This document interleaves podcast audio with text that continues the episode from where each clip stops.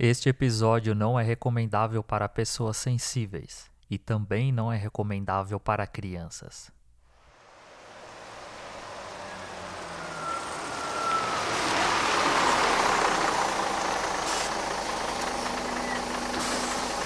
Vinte e dois de dezembro de mil novecentos e setenta e oito, União Soviética.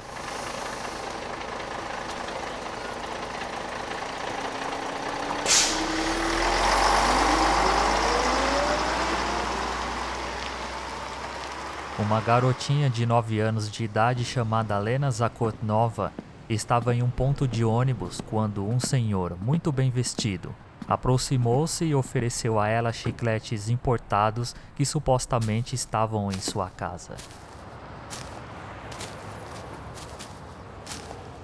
A menina então acompanhou o senhor até uma cabana no meio da floresta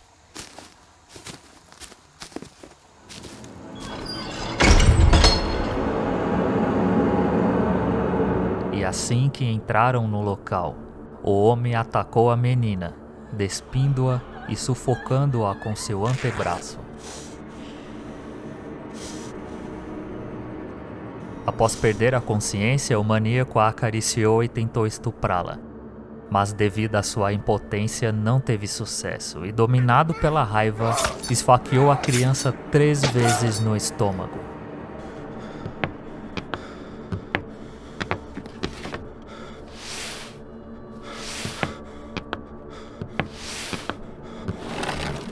O homem saiu da cabana.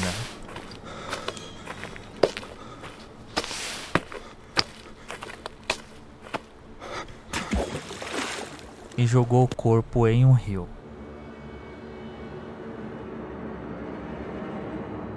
No dia seguinte, o corpo de uma jovem garotinha vestindo um casaco vermelho foi encontrado boiando no rio, sendo fato noticiado em todos os jornais.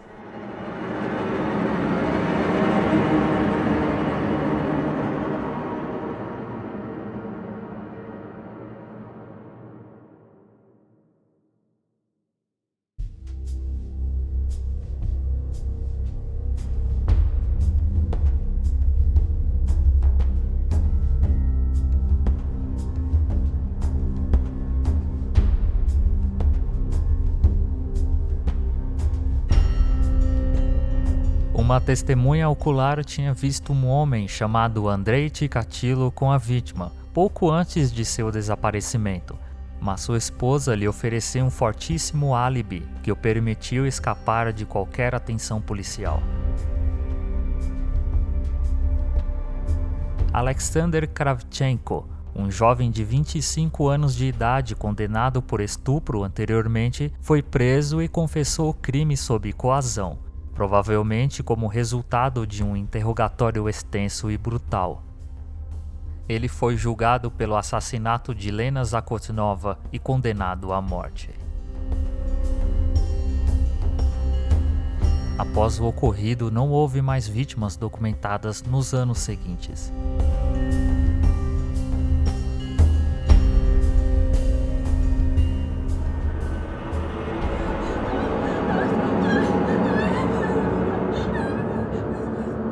3 de setembro de 1981,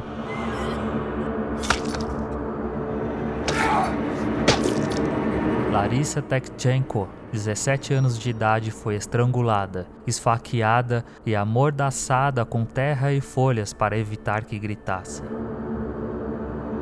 Pelo visto, o algoz de Lena continuava solta.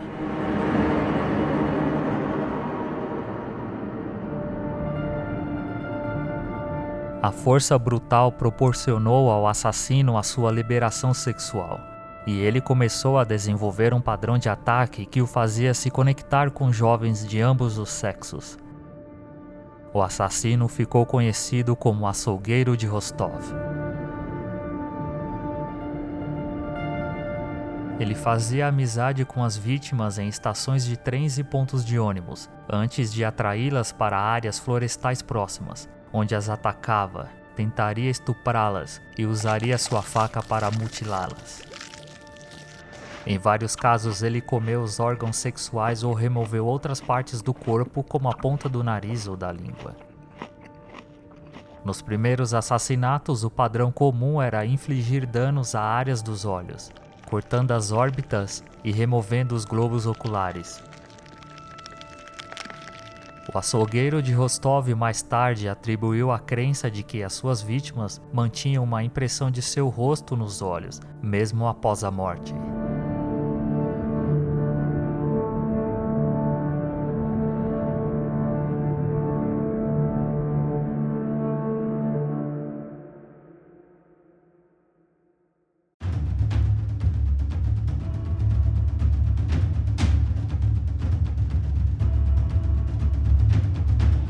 Naquela época, os assassinos em série eram um fenômeno desconhecido na União Soviética.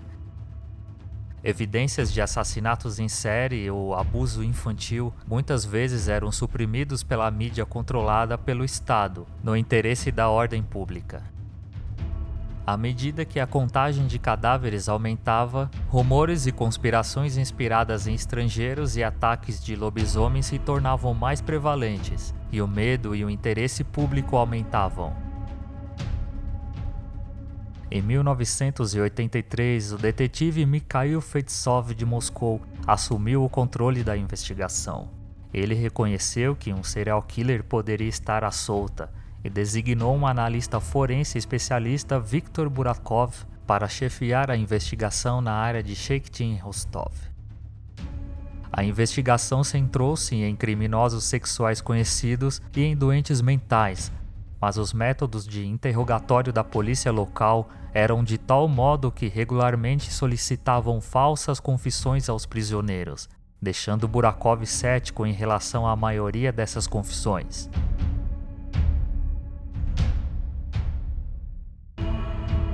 O progresso foi lento, especialmente porque nesta fase nem todos os corpos das vítimas haviam sido descobertos, de modo que a verdadeira contagem de corpos era desconhecida. Com cada corpo descoberto, as provas forenses aumentavam, e a polícia ficou convencida de que o assassino tinha o tipo sanguíneo AB, como evidenciado nas amostras de sêmen coletadas nas vítimas. Amostras idênticas de cabelos grisalhos também foram apanhadas.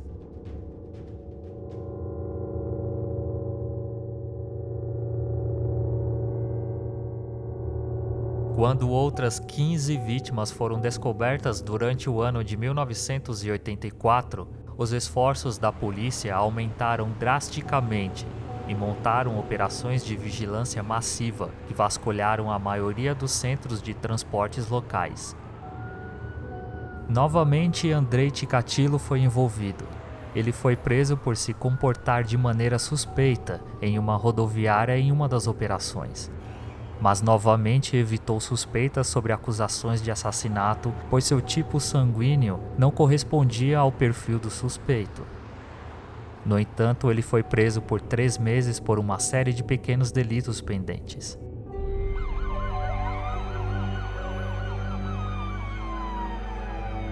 Em agosto de 1985, mais duas mulheres foram assassinadas.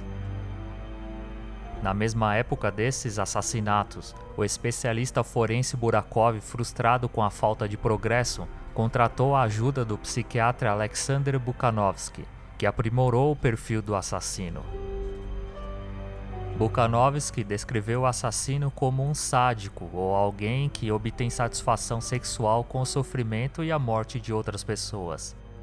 Bukhanovsky também classificou a idade do assassino entre 45 e 50 anos de idade, significadamente mais velho do que se acreditava até então.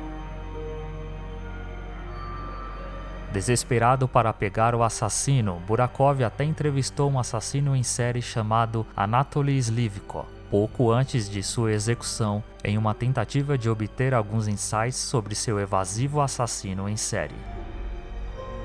Coincidindo com essa tentativa de entender a mente do assassino, os ataques cessaram e a polícia suspeitou que o alvo poderia ter sido encarcerado por outros crimes ou falecido. No entanto, no início de 1988, o açougueiro de Rostov retornou com os assassinatos, a maioria ocorrendo fora da área de Rostov, e as vítimas não eram mais levadas dos meios de transportes públicos locais, pois a vigilância policial continuava nessas áreas. Nos dois anos seguintes, a contagem de cadáveres aumentou em mais de 19 vítimas, e parecia que o assassino estava assumindo riscos cada vez maiores, com o foco principalmente em meninos, e muitas vezes matando em locais públicos onde o risco de ser pego era ainda maior.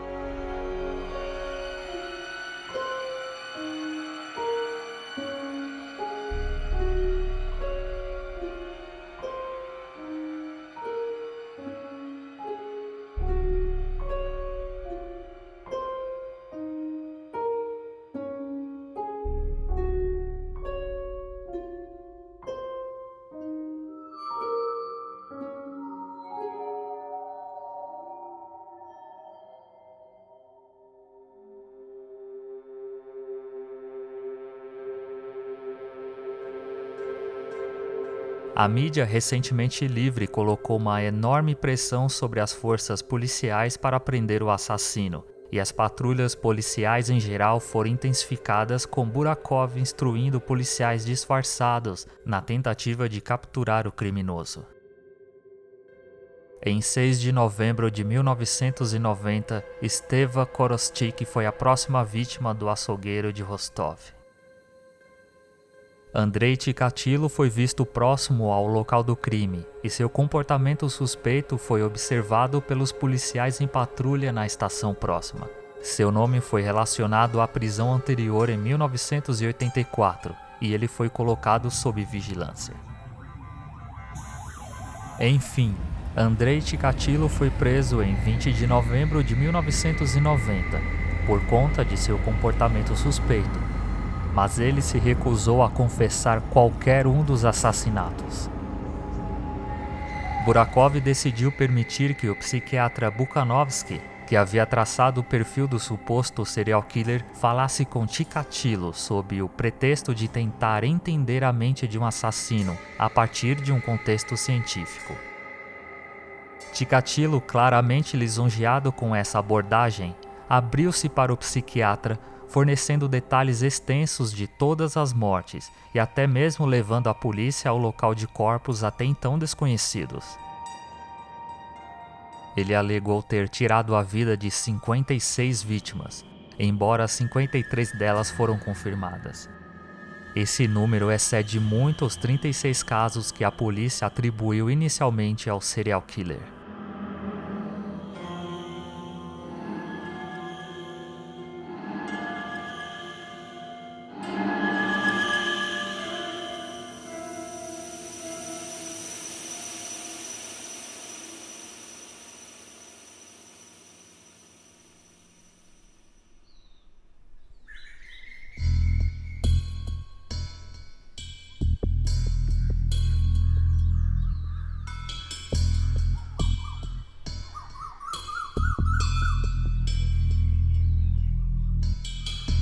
Andrei Romanovic Tikatilo nasceu em 16 de outubro de 1936 em Abloknoye, uma vila no coração da Ucrânia rural na União Soviética.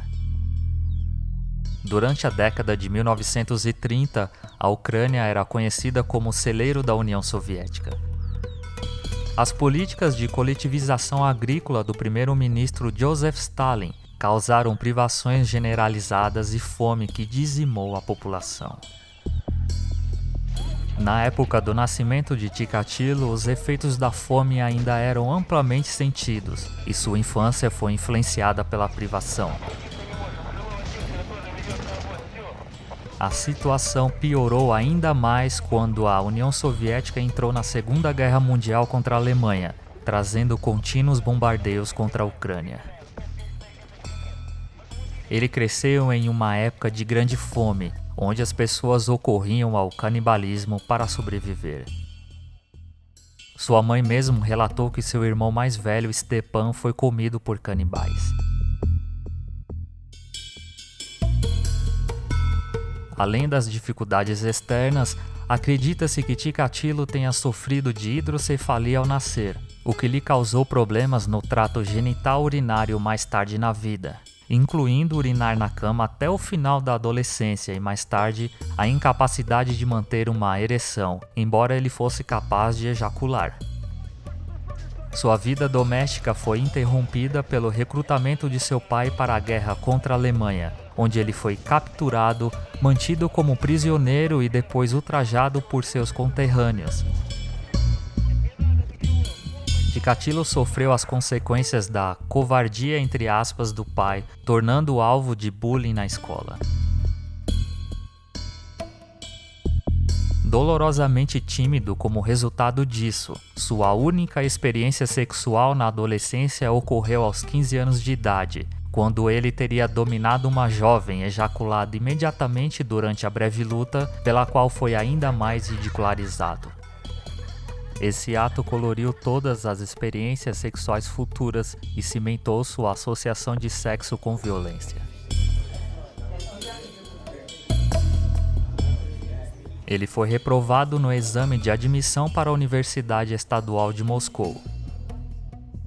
Mudou-se para Rodionovo Nesvetaevsky, uma cidade perto de Rostov, em 1960, onde se tornou engenheiro de telefonia. Sua irmã mais nova foi morar com ele, e preocupada com a sua falta de sucesso com o sexo oposto, ela planejou um encontro com uma garota chamada Faina, com quem se casou em 1963. Apesar de seus problemas sexuais e falta de interesse em sexo convencional, eles tiveram dois filhos e viveram uma vida familiar aparentemente normal. Em 1971, Ticatilo mudou de carreira para se tornar professor uma série de queixas sobre agressões indecentes a crianças pequenas o forçou de mudar de escola para escola, antes de finalmente se estabelecer em uma escola em Shecht. Ainda perseguido por denúncias de abuso infantil, Ticatilo descobriu que era impossível encontrar outro cargo como professor quando foi despedido da escola onde trabalhava no início de 1981 ele conseguiu um emprego como balconista de uma fábrica de matérias-primas em Rostov, para onde viajava. Esta oportunidade deu a ele acesso ilimitado a uma ampla gama de jovens vítimas nos nove anos seguintes. O que também não foi percebido na época é que o verdadeiro tipo de sangue de Ticatilo, tipo A, era diferente do tipo encontrado em outros fluidos corporais, o AB, cujo tipo de sangue não pode ser inferido por nada além de uma amostra de sangue. Como a polícia obteve apenas uma amostra de sêmen, não de sangue das cenas dos crimes, Ticatilo conseguiu escapar da suspeita de assassinato. As sofisticadas técnicas de DNA atuais não estão sujeitas à mesma falha.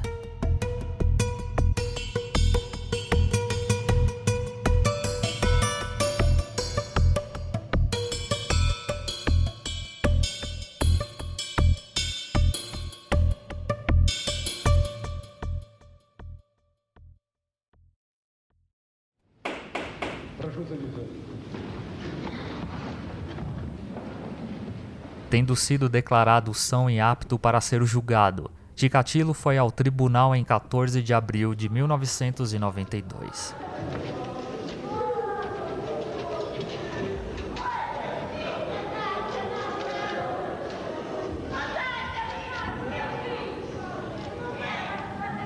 Durante o julgamento, ele foi mantido em uma gaiola de ferro projetada para mantê-lo afastado dos parentes de suas muitas vítimas.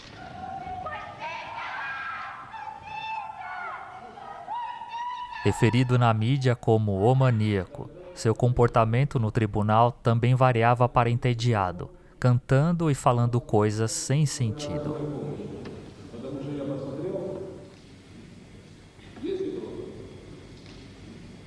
Em certo ponto, foi relatado que ele havia deixado cair as calças, acenando os órgãos genitais para a multidão reunida. O juiz parecia menos do que imparcial, muitas vezes rejeitando o advogado de defesa do Ticatilo. O julgamento durou até agosto, E surpreendentemente, o veredito só foi anunciado dois meses depois, em 15 de outubro de 1992, quando Ticatilo foi considerado culpado por 52 das 53 acusações de homicídio. Ele foi condenado à morte por cada um dos assassinatos.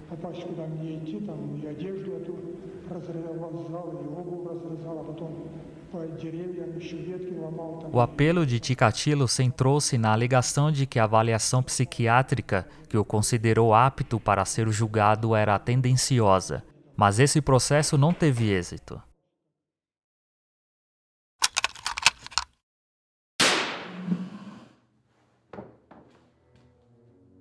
Andrei Romanovic Ticatilo foi executado com um tiro na nuca em 14 de fevereiro de 1994. O psiquiatra que contribuiu para sua captura, Alexander Bukhanovsky, tornou-se um famoso especialista em distúrbios sexuais e assassinos em série.